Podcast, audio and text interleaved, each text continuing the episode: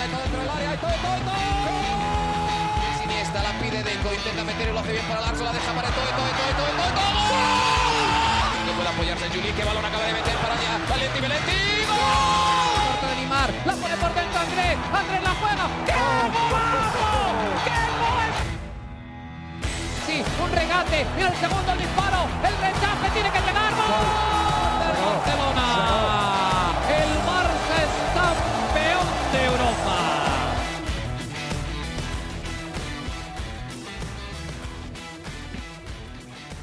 Hola amigos de ADN Barça, bienvenidos nuevamente a nuestro podcast junto a Mariana Guzmán, que por fin pudo volver al Camp Nou después de tanto tiempo con público para disfrutar del triunfo 2 a 1 del Fútbol Club Barcelona ante el Getafe en esta jornada de domingo, la tercera jornada de la Liga Española, que tiene al Barça como uno de los varios líderes con siete puntos después de esos tres partidos. ¿Cómo estás, Mariana? Bienvenida nuevamente a ADN Barça. ¿Cómo te sentiste volviendo al Camp Nou y viviendo por fin, palpitando nuevamente lo que es el sentir de la afición culé en nuestro estadio?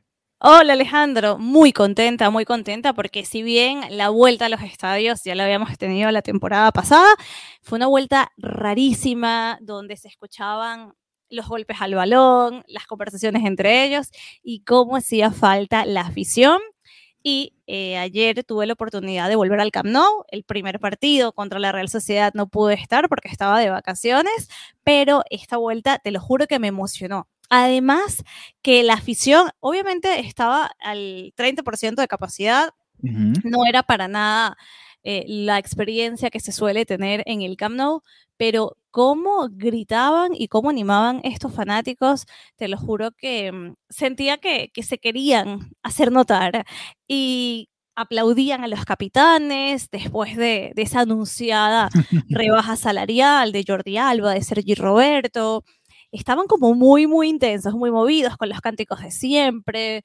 Ya al minuto 10, al minuto 10, olvídate que ya no se habló más de Messi. ¿Cuál fue el cántico del minuto 10? Fue diferente, ¿no? Tenía fue que ver con otro equipo. Bastante diferente, fue bastante diferente. Yo por Twitter me dio como pena decirlo, pero por aquí se lo puedo decir, cantaban puta PSG.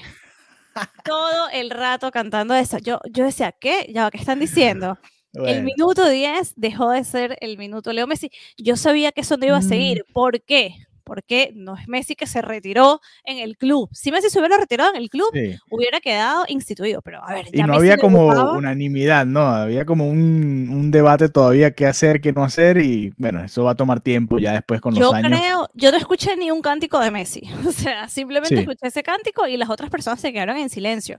Pero claro, es que Messi debutaba esa misma noche, ya estaba en otro Sí, era, era más extraño, ¿no? No podías hacer el cántico a Messi cuando sabes que ya está jugando, va, va, a jugar en otra liga, ya está contento, o sea, ya era como que hay que superarlo. Y, y bueno, nada, lo que te dije, yo, pensé, yo te lo dije, creo que fue el otro episodio, que que no veía que se mantuviera este cántico a Messi sí. por lo mismo, de que iba a jugar en el, en el PSG, no se fue a China, entonces no lo estoy criticando, claro. obviamente, yo, esto lo hemos yo hablado. Pensé que iba a ser lo contrario, pensé que, que, la gente iba a empezar a, bueno, que vamos a homenajear a Messi, pero igual creo que va a pasar en el futuro, y, y, la verdad ahorita tampoco es que hace falta, ¿no? Ahora hace falta que apoyen al equipo y punto. Sí, en el futuro puede ser, aunque yo creo que se pierde el momentum, pero eso fue lo que se escuchó en el minuto 10, y algo que me impactó es que los pitos cuando un Titi salió a calentar, también ¿no? fue ensordecedor. Sí, porque en la transmisión se sintió un poco, pero no es lo mismo, ¿no? En el estadio tú realmente no. sientes la intensidad de la pitada, ¿no? Que se sí. llevó el francés. Yo escucho, el, yo cuando estoy en el estadio me gusta escuchar uh -huh. la radio, o sea, es muy, muy raro estar en un partido sin escucharlo, entonces uh -huh. siempre estoy con, con los audífonos puestos y la verdad que me tuve que quitar los audífonos y fue así como, ¿qué está pasando? O sea, y me di cuenta de que estaba calentando y dije, no puede ser que la pita sea por eso y que sí. Sí, es por eso. O sea, todo el mundo estaba pendiente de que él estaba calentando y se uh -huh. sintió durísimo. Entonces, ayer la afición se hizo, se hizo notar.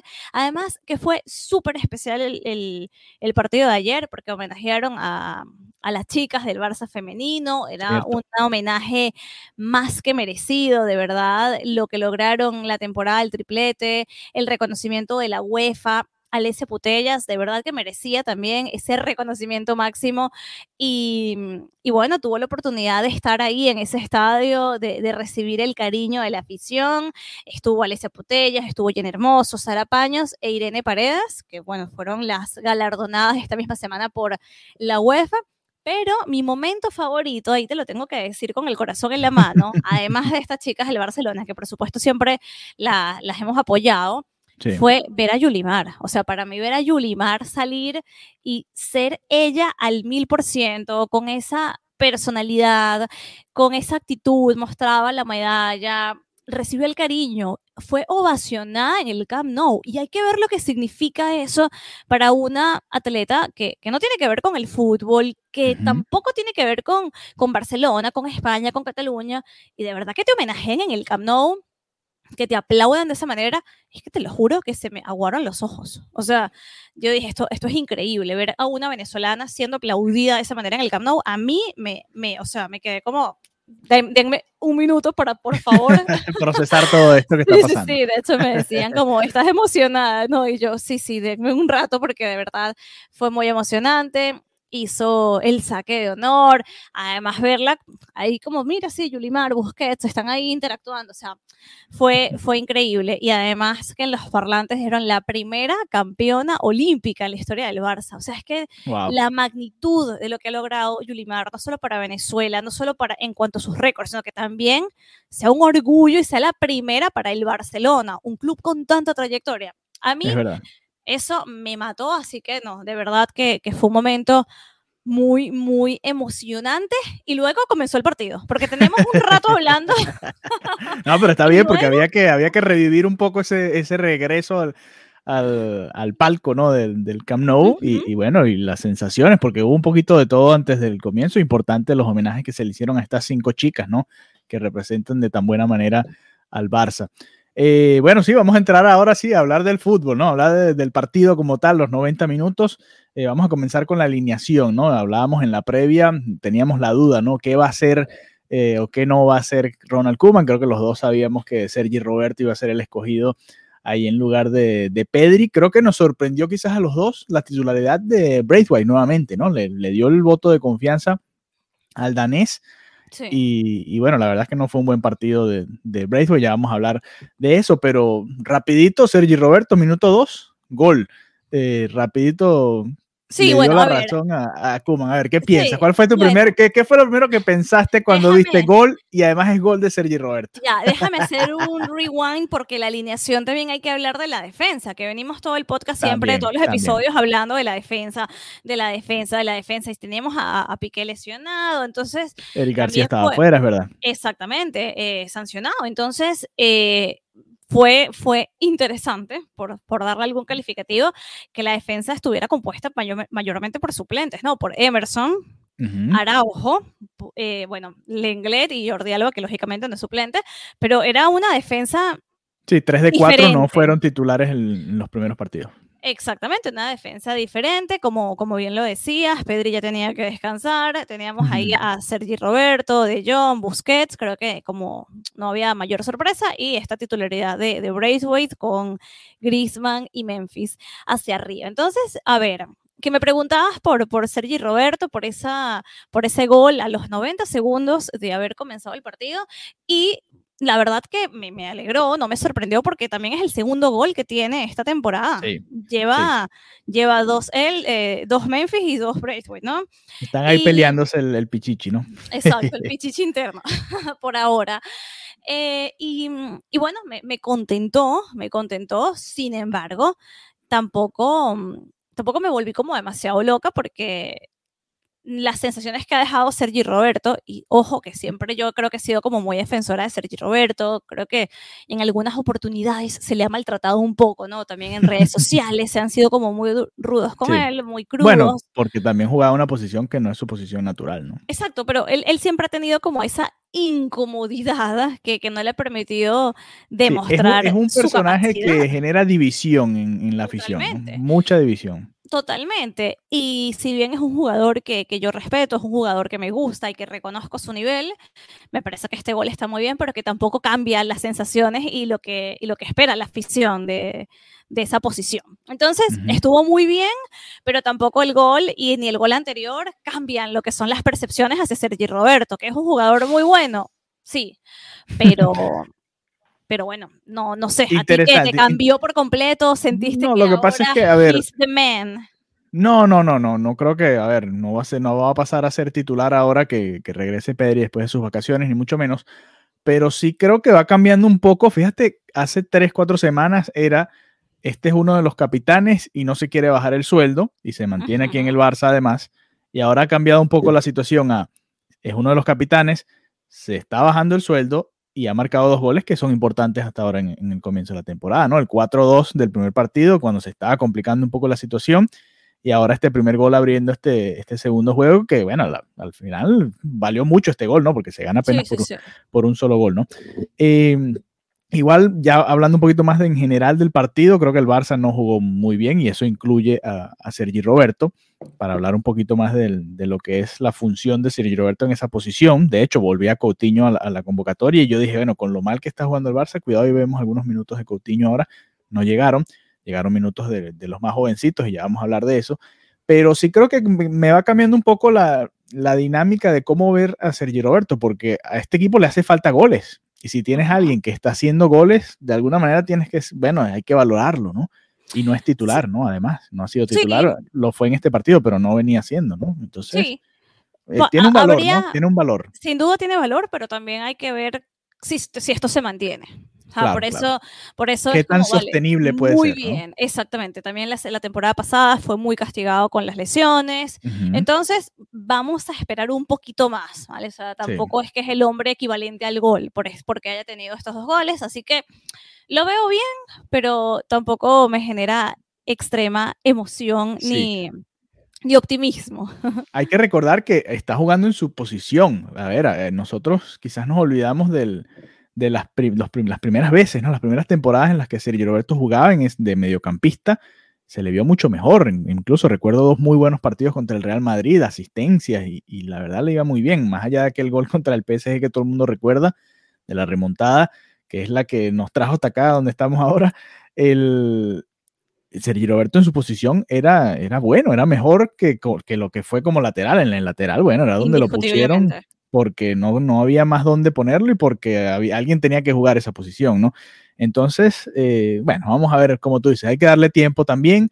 No es el titular, ahí está el mediocampo claro, aunque quiero hablar un poquito del esquema porque Kuman ha ido moviendo, empezó con el 4-3-3, pero ya se va dando cuenta que quizás no es por ahí la cosa, o que no solo es por ahí con ese esquema, ¿no? Eh, en general, ¿qué te pareció el Barça? Eh, se complicó más de lo pensado, ¿no? Ante este Getafe, que ha jugado tres muy buenos muy partidos y, y, sigue sin, sin, puntuar, pero ha jugado muy bien el Getafe. Juega más bonito que antes con Bordalás, pero sí. no ha podido puntuar. Sí, primer gol del Getafe en lo que va de temporada, uh -huh. primer gol de Sandro. Y, dos ex Barça, ¿no? Exactamente, dos ex Masía. ¿no? Y yo creo que ese es un punto muy importante, que, que es como cuando tienes la respuesta en la cara, ¿Qué, cómo, ¿Cómo podemos resolver esta situación? Y viene sí. el equipo contrario y dos de la Masía te hacen goles. Como entiende el mensaje. Claro. La Masía es un activo del club. La Masía en esta situación económica, no solamente que es la única manera de sobrellevar esto, y sino que es la respuesta de verdad a que se mantenga el juego, a que se mantenga la identidad, el ADN Barça. Entonces, eh, las sensaciones del juego, a mí, me, a mí me dejó una muy mala sensación el Barcelona, porque uh -huh. no hay que ser resultadista, hay que entender que estás jugando contra el Getafe, con todo el respeto que merece el equipo, por supuesto, pero que no puedes sufrir de esa manera contra el Getafe cuando en unos días te vas a enfrentar contra el Bayern. Mm, o sea, uh -huh. Dios mío, ¿entiendes? O sea, es como no puedes estar pasándola tan mal y, y no sé, es así como viciado, ¿no? Como cuando parece en momentos aburrido. Y yo creo sí, que sí. el Barcelona no puede ser aburrido, porque, ok, entendemos la situación económica, los fichajes, eso todo el mundo lo tiene muy claro. Sí. no, pero igual la divierte, plantilla, esa plantilla divierte. es para que ese equipo juegue mejor. Exactamente, eh... para que pueda divertir al aficionado. Pero en momentos era aburridísimo. Sí, es verdad, pasamos toda la semana esperando que llegue el domingo para ver al Barça y la verdad es que no fue un, espectáculo divertido, ¿no? Lo que vimos el domingo. Eh, ¿Por dónde empezamos? ¿Que ¿A quién podemos culpar, no? El sistema no funciona, hay ciertos jugadores que no aparecen, lo de Griezmann es repetitivo, el Barça se parece mucho al del año pasado, solo que simplemente este año no está Messi y por supuesto eh, hay muchos menos momentos de brillantez, aunque Memphis de país un golazo y hay que también eh, verlo de esa manera, ¿no? Se ha montado el equipo al hombro en cierta forma, ¿no? Sobre todo en los últimos dos partidos, ¿no? Que se han complicado bastante. Golazo de zurda, ahora otro golazo con, con la pierna derecha, pero le cuesta, ¿no? Este Barcelona pareciera mm, lo que vimos muy parecido a lo que vimos el año pasado, ¿no? Y el, el propio Kuman lo decía en la prueba de prensa, ¿no? El año pasado estos partidos los empatábamos o los perdíamos y no sé si es que hasta el miedo le dio a Kuman que, que, tarda, tarda, siempre ha tardado en hacer los cambios, le cuesta, ¿no? Como mira, no está funcionando, se veía claramente que no estaba funcionando. Sí, me preguntas por responsables y hay que hablar de Kuman, hay que hablar de Kuman, que si bien tiene un trabajo complicado porque tiene que liderar el Barça post-Messi, yo creo que Kuman carece de ideas y de, y de miedo a innovar. Y o a cambiar cosas, ¿no? Porque él, hace cosas distintas eh, para empezar, pero después cuando se le complica el partido, como que se nubla, ¿no? Cero. No tiene esa capacidad de reaccionar. Y vuelvo a lo que te decía hace unos minutos, el tema de tomar en cuenta de verdad a la masía. No, la masía no es lo que tomas en cuenta cuando no tienes hacia dónde más buscar. Eso no es tomar en cuenta la masía. El año pasado, los, los momentos que vimos a la, a la masía, era porque no había otra opción. Y yo creo que eso tiene que cambiar esta temporada. Y por esa parte, para mí, un, un gran responsable de esto es Kuman, que siento que careció de autocrítica en la rueda de prensa, donde se veía como muy contento con el resultado y mm, yo creo que esto no era un juego para estar contento. Yo creo que hay que aspirar a más y, que baja mucho la barra de lo, que, de lo que está esperando el aficionado. Otro retratado del, partido de ayer fue Antoine Griezmann. Yo no, yo no puedo entender, yo no sé, yo en algunos episodios de ADN Barça como que hablo mal, en otros episodios como que lo celebro, pero la mayoría, lamentablemente, nos vamos hacia la parte de que amigo termina de aparecer. Y, y siempre estaba, es que no, es que es la posición de Messi, pero es que Messi, es que el Barça es lo que Messi quiera. Ok, ya no tienes a Messi. ¿Dónde está el jugador de la selección francesa? ¿Dónde está? No lo veo, no lo veo.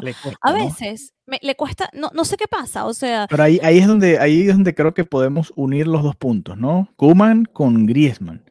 Kuman no ha encontrado la manera de, de, de, darle más protagonismo a Griezmann también en ese sistema, ¿no? Incluso se ve al propio Depay más cómodo y más eh, engranado con sus compañeros cuando apenas tiene 3, 4, 5 partidos, ¿no? Pero ahí yo creo que, ok, perfecto, Kuman tiene mucha responsabilidad, pero esto ya lo veo como algo muy personal de Griezmann. Es que no. ¿Crees que le falta personalidad de pedir el balón? Den acá, dámela acá, voy yo, hago una pared por acá, pase por allá, disparo, hago algo, ¿no? Le falta meterse en el partido. Yo a veces decía, voy a ver solo lo que está haciendo Griezmann. a veces me quedaba. Y no pasaba nada. y de verdad que no pasaba nada, no pasaba nada. Yo sé, es que voy a mirar qué está haciendo Griezmann porque no entiendo cómo es que no ha aparecido. y esto es responsabilidad de él ya no hay excusas, se le acabaron las excusas ya en esta temporada sin Messi. Era el momento para que él dijera, ok, ahora sí voy a demostrar quién soy yo, ahora sí voy a dejar claro que este equipo me lo he hecho al hombro. Y llegó Memphis, y eso es lo que ha hecho Memphis, ha llegado más comprometido, ha llegado con más efectividad, aparece más y la afición coreaba Memphis, Memphis. Y yo decía, este acaba de llegar y ya ha logrado una conexión con la afición que no, que no ha logrado Grisman en estos años. Y Grisman tú lo ves muy activo en las redes, lo ves muy culé, él eh, sube fotos los domingos, los sábados, los, no sé, el día de descanso, eh, con una camiseta del Barça, tuitea, pero es que donde tienes que estar activo, no lo en la cancha, ¿no? Exactamente. claro, prefiero que no tuitee nada y que, que esté un poquito más activo a la, que hora responda. de jugar, Claro. Sí, e, es complicado. Yo, yo estoy de acuerdo contigo. No creo que en general Barça no, no fue un buen partido. Incluso hasta el propio Memphis se perdió y Braithwaite, te lo comentaba al comienzo, tuvo otro malo partido y bueno, ya aquí es donde yo empiezo a decir, bueno, Braithwaite tampoco es para que sea titular indiscutible, ¿no? Aquí podemos rotar y se Obviamente, puede ¿no? Se puede jugar con otro sistema, no se tiene que jugar con, con tres delanteros si Braithwaite no está en el nivel, ¿no? Eh, prefiero ver, darle la oportunidad a Coutinho, a, los jóvenes, a, Demir, que lo había hecho muy bien ante el Bilbao, a cualquiera de los muchachitos que también entró después, eh, Gaby o, bueno, o, Nico, ¿no? Cualquiera, ¿no? Eh, pero bueno, eh, nada, creo que es eso, ¿no? Y, te, quería hablar precisamente de eso. El Barça se le complicó la segunda mitad y Ronald Kuman volvió a, acudir a la masía, como tú dijiste, en modo de emergencia, pero saltándose a Ricky Puch, ¿no? Ya obviamente lo hemos dicho 500 veces, no, no, no, no está tomando en cuenta a Ricky Puch. Punto. Hoy, hoy, estaba, sí, hoy estaba leyendo en el Twitter de Más que Pelotas que mm. Kuman le había dicho directamente que no contaba con él. Y esto ya, esto es como un déjà vu, porque también pasó el año ¿eh? pasado, exactamente. Lo mismo, igualito. Esto ya pasó, esto ya sucedió y él. Ahora, ¿qué es lo que no le gustará a Kuman? ¿Qué es lo que no le gustará? Tiene que ser algo fuera fuera de la cancha, ¿no? En, de los entrenamientos, de actitud, porque cuando toma la pelota en el campo todos lo vemos, ¿no? Es uno de los jugadores que mejor se asocia y que más vertical es hacia, el arco contrario. Yo no entiendo. Y en actitud, yo, yo, no puedo creer que él tenga mala actitud. O sea, se ve como. Tampoco, parece un buen chico, ¿no? Pero quién sabe, ¿no? Quién sabe. Bueno, el punto es que yo ya estoy llegando a un punto de decirle, o sea, Ricky, si quieres hacer carrera, eres bueno, no mereces estar en la banca, vete. O sea, yo sé que él es muy culé, yo sé que él siente los colores, pero yo creo que a día de hoy es o el club o tu carrera. Sí, también, ¿no? Eh, bueno, él puede estar viendo que a Kuman le queda esta temporada, si acaso, y ya después puede ser otro panorama, ¿no? Sí, pero lo raro y lo lamentable es que Kuman no es el primer entrenador que pasa de Ricky Puch. Sí. O sea, entonces no lo sé, no lo sé. Sí, Setien lo, lo usó aquel juego contra el Atlético y después más nunca lo volvió a utilizar. Valverde tampoco llegó a confiar en él plenamente. La verdad es que sí, algo, algo deben ver los entrenadores que no estamos viendo nosotros y que no les gusta, ¿no? porque además no es que no, es que no había dónde meterlo, jugaron, como dije, jugaron Gaby y, Nico González también, ¿no? O sea, que ahí había oportunidades. Exactamente, y Gaby que, debutó con 17 añitos, ¿tú sabes lo que es? Para, para, un niño de 17 años debutar en el Camp Nou, hace, hace momentitos vi una foto muy cuchi con, con Ansu Fati, los dos super niños eh, en la masía, y, y la verdad que lo, comentaba en la crónica que escribí para Conexión Deportiva, se notó, se notó, fue como un soplo de aire fresco, fue un refrescamiento. El mismo entrenador del Getafe dijo que se sintió cuando entró Gaby. O sea, claro. Entonces entró Gaby, entró Nico, que tiene como 19 años, y se vio una mejoría, y es como que de eso se trata, un poco más de eso, un poco más de masía, un poco más de Más minutos, ¿no? Más temprano en los juegos, que no le tenga miedo a los cambios. Claro, claro, entonces se sintió y, por eso insisto que, la responsabilidad de este Barça que, no enamora y que no ilusiona es de Kuman, sin duda, sin duda. Y si él no cambia, bueno, va a terminar, o sea, ya, este, ya esta es una temporada complicada y si se mantiene con esta incapacidad de, de darle la vuelta y apostar por los jóvenes, de darle minutos, bueno, no nos espera un buen panorama para, para el Barcelona. sí, bueno, vamos a ver, vamos a ver. Por ahora, dos victorias en tres partidos, un empate, además de visitante ante el Athletic Club de Bilbao, así que siete puntos en esos primeros tres encuentros. Y el Barça, bueno, ahora va a descansar un poco, pues ahí eh, parón por la fecha FIFA, ¿no? Y, bueno, ya al regreso, al parecer, se va a postergar el partido que estaba previsto visitando al Sevilla, así que el próximo enfrentamiento sería ante el Bayern Múnich ya por la Champions, ¿no? A mediados de septiembre. Vamos a ver qué, termina de suceder y cuando regresen los jugadores, que, cuál es la situación exactamente, pero por ahora ese es el panorama, ¿no? El próximo juego del Barça sería en el Camp Nou contra el Bayern Múnich, así que el cuarto juego de la temporada, ya un duelo bastante importante, ¿no? Uno de los mejores equipos de Europa, que además se sigue reforzando en esta ventana de fichajes. Eh, Mariana, Kuman volvió a acudir o pensamos que iba a acudir a los tres centrales, después vimos que realmente Dest jugó más hacia adelante, más como un extremo, jugó Mingueza como lateral derecho, y, fíjate, se termina dando la, venta de, de, Emerson, se va a ir a la Premier League, nuevamente la Premier League le paga bastante bien al Barça por un lateral derecho que ni siquiera es titular, ya pasó con Semedo, está pasando ahora nuevamente con Emerson. Y, bueno, pareciera que va a quedar Dest y Mingueza en esa posición, ¿no? No duró mucho Emerson aquí en el Barça, apenas un partido. No duró nada. no duró nada, pero viendo la situación económica del club. Había que venderlo, ¿no? Claro, claro. Es, era lo que tenía que, hacer el club. Otro que ya mm, salió por los aires, o sea, ya hoy voló, fue Ilaix Moriba, que que ya, ya en, cualquier momento deja de ser parte del Fútbol Club Barcelona y ya mejor, ya de verdad estoy agotada de la novela de Moriba, un jugador que aquí casi que le lanzamos papelillos y la alfombra roja y terminó con esto muy decepcionante. Bueno, espero que le vaya bien, la verdad, pero, pero ya, ya no quiero abordar más este tema de la ex Moriba, me cansa, me agota.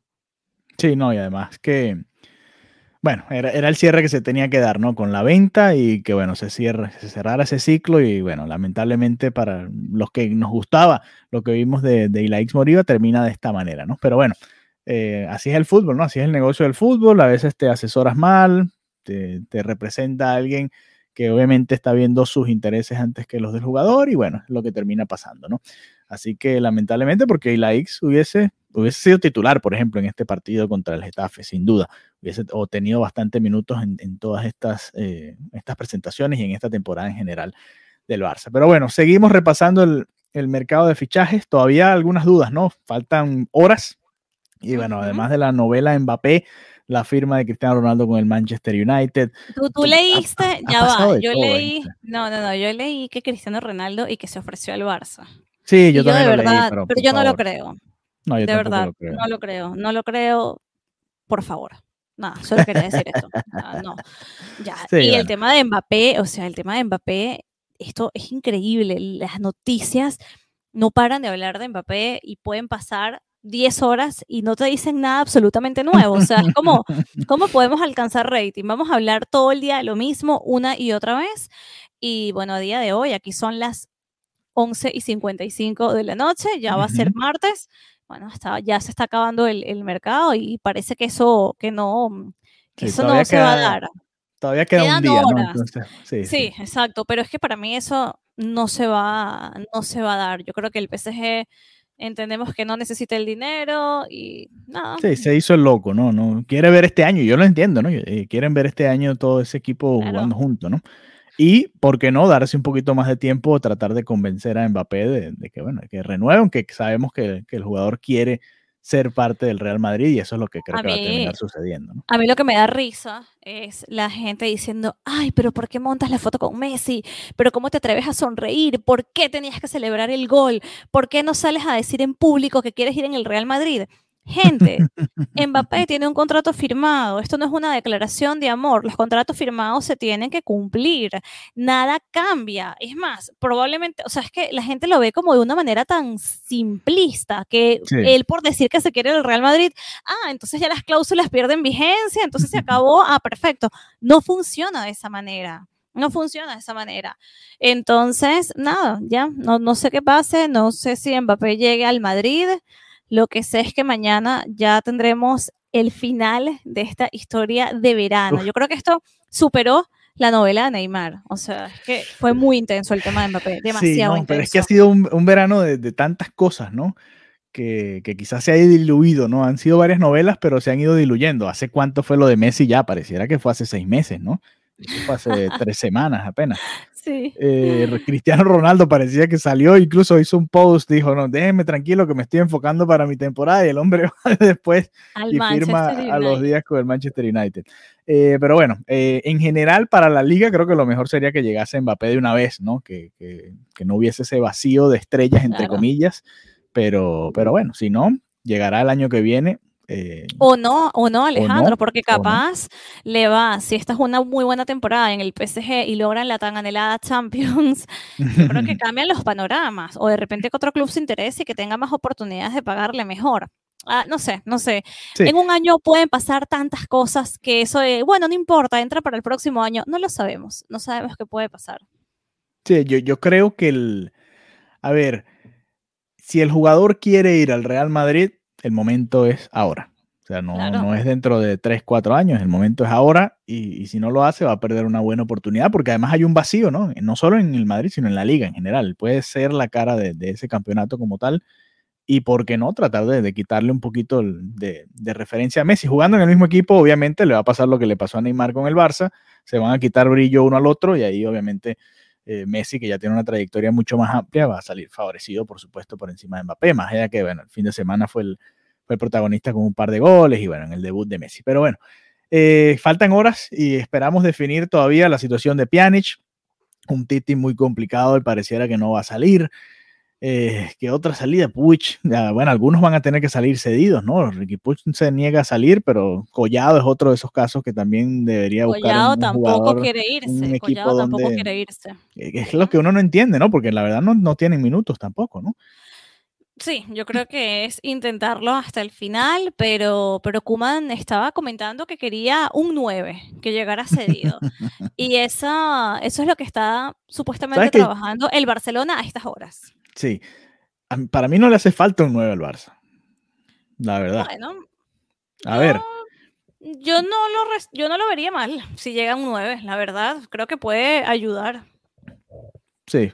Yo, yo le respondí al tweet de que hablaba de esa búsqueda de un 9. Yo le decía, lo que estamos buscando realmente es gente que nos compre a los que nos sobran para poder pagar las deudas, ¿no?